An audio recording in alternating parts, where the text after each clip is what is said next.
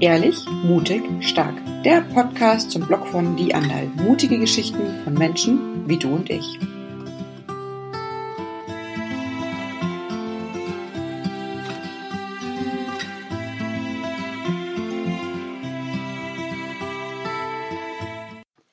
Hallo und schön, dass du dabei bist beim allerersten Podcast von Die Andal.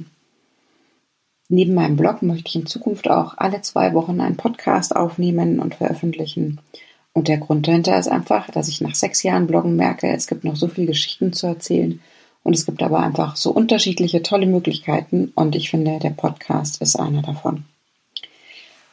In meinem allerersten Podcast möchte ich euch erzählen, warum ich damals überhaupt zum Bloggen gekommen bin, warum ich glaube, dass es meinen Podcast auch noch braucht.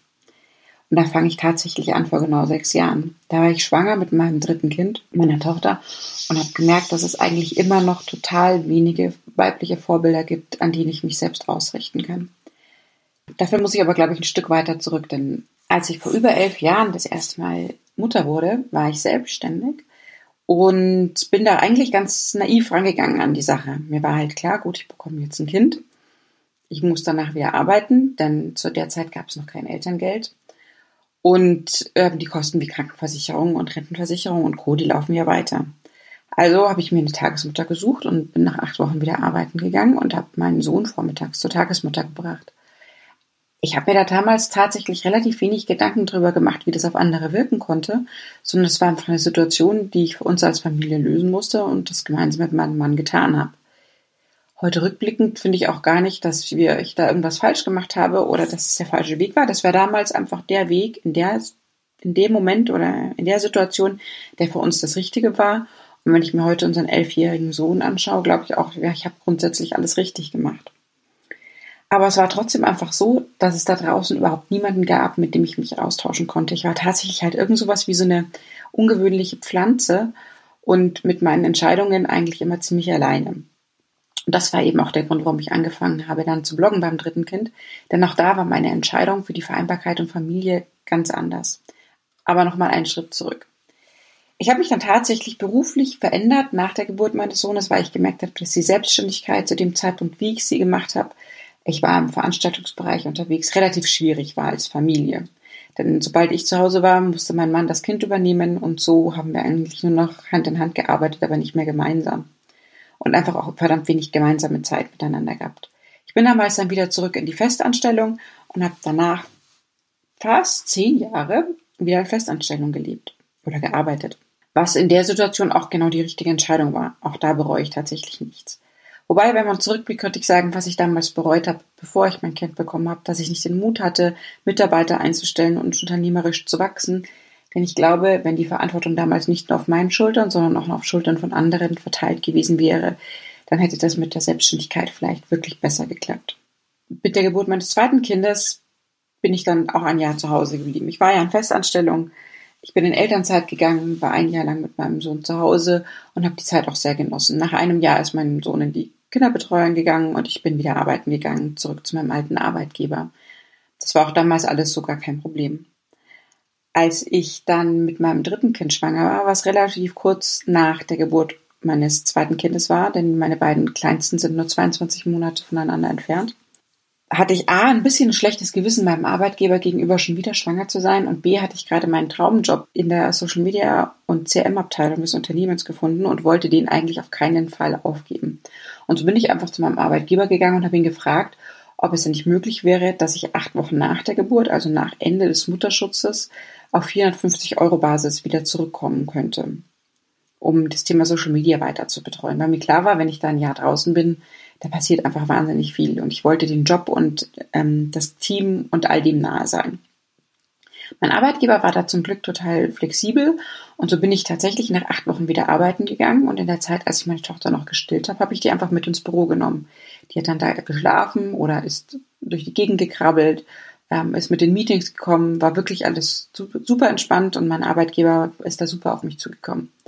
Als meine Tochter dann angefangen hat zu krabbeln, ist sie einmal die Woche zu Oma gegangen und ich bin in, den, in der Zeit zum Arbeiten ins Büro und die restliche Zeit habe ich einfach zu Hause aus dem Homeoffice gearbeitet.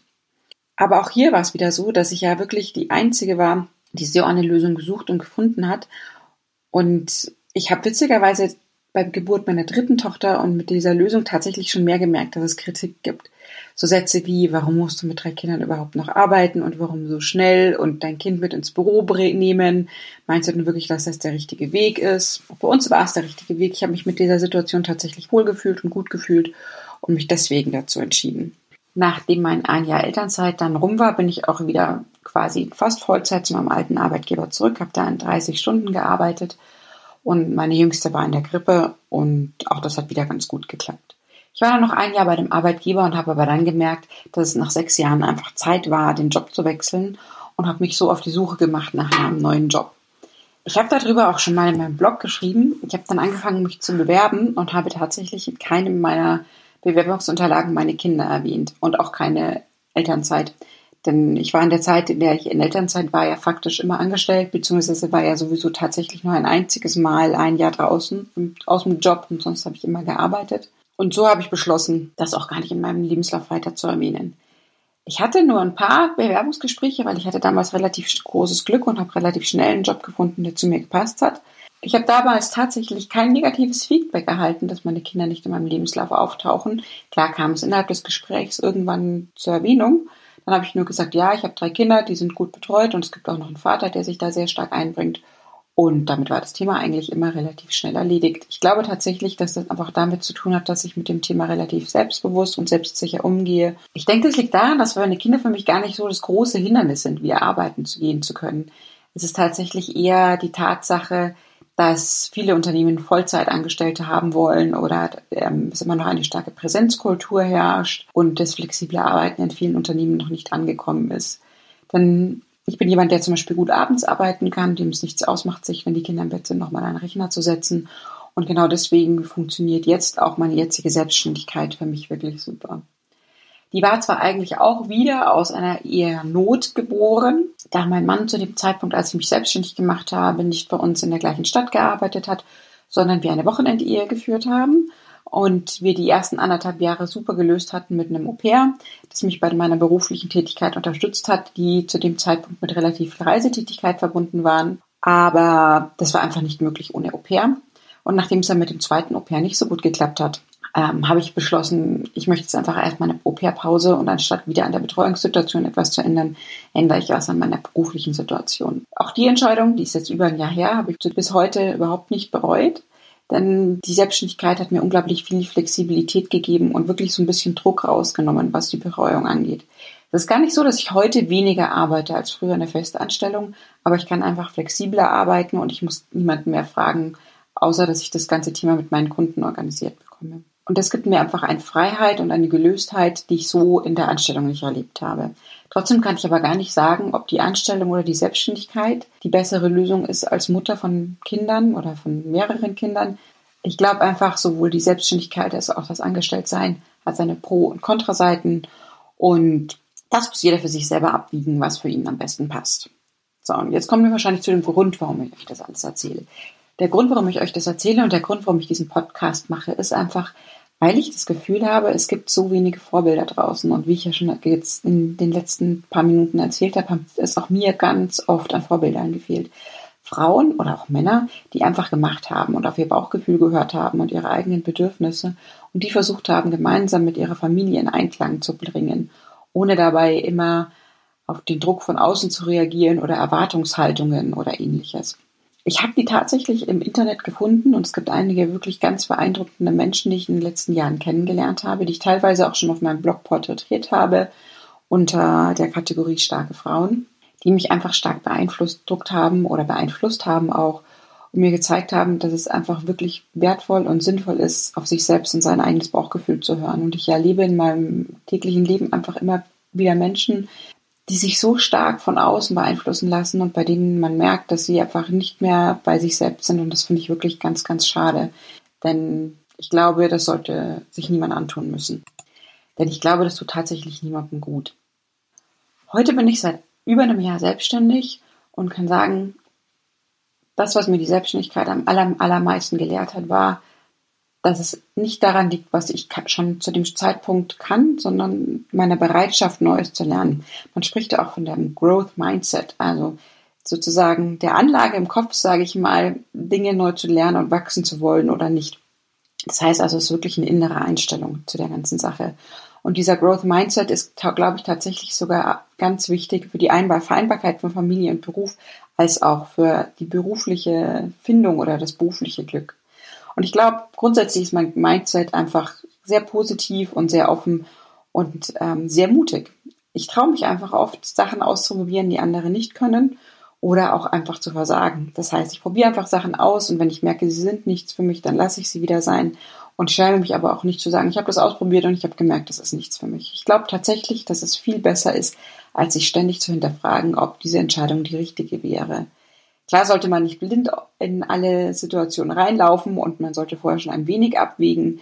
Aber wenn man eben auch da wieder merkt, dass das Herz und der Bauch einem sagt, dass man das gerne tun möchte und eigentlich nur die Angst des Scheiterns einen daran hindert, dann sollte man das tatsächlich, glaube ich, einfach tun. Das ist auf jeden Fall die Erfahrung, die ich aus den letzten elf Jahren Elternschaft und den vielen Jahren Berufstätigkeit und auch Selbstständigkeit für mich mitgenommen habe. Konkret heißt es, wenn ich zum Beispiel sowas wie das Podcasten vorher noch nicht kannte, ist das für mich kein Grund, das nicht auszuprobieren. Ich kaufe mein Mikrofon, ich schaue mir Tutorials im Internet an. Oder auch wenn die erste Sendung vielleicht nicht die beste ist, so habe ich aus der ersten Sendung was gelernt und kann das Gelernte einfach für die nächste Aufnahme wieder mitnehmen. Und so entwickle ich mich Schritt für Schritt weiter. Ich finde, dass das Internet ein unglaublich toller Ort dafür ist und dass wir heute die Möglichkeit haben, so viel zu lernen, wie es früher überhaupt nicht vorhanden war. Denn wenn ich was nicht weiß oder nicht kann, dann kann ich auf YouTube schauen oder googeln und finde in der Regel eigentlich immer tolle Lösungen und Vorschläge und Ansätze von anderen Personen, die ich mir anschauen kann, mir meine eigene Meinung bilden kann und die Dinge dann selbst ausprobieren kann. Und das finde ich nicht nur ganz wunderbar, ich glaube, das ist gerade für uns Frauen eine unglaublich tolle Chance, auf diesem Arbeitsmarkt wieder viel mehr mitzumischen, viel mehr zu partizipieren und das Einzige, was gerade uns Frauen leider oftmals fehlt, ist da einfach nur der Mut. Und das ist genau das, was dieser Podcast transportieren soll.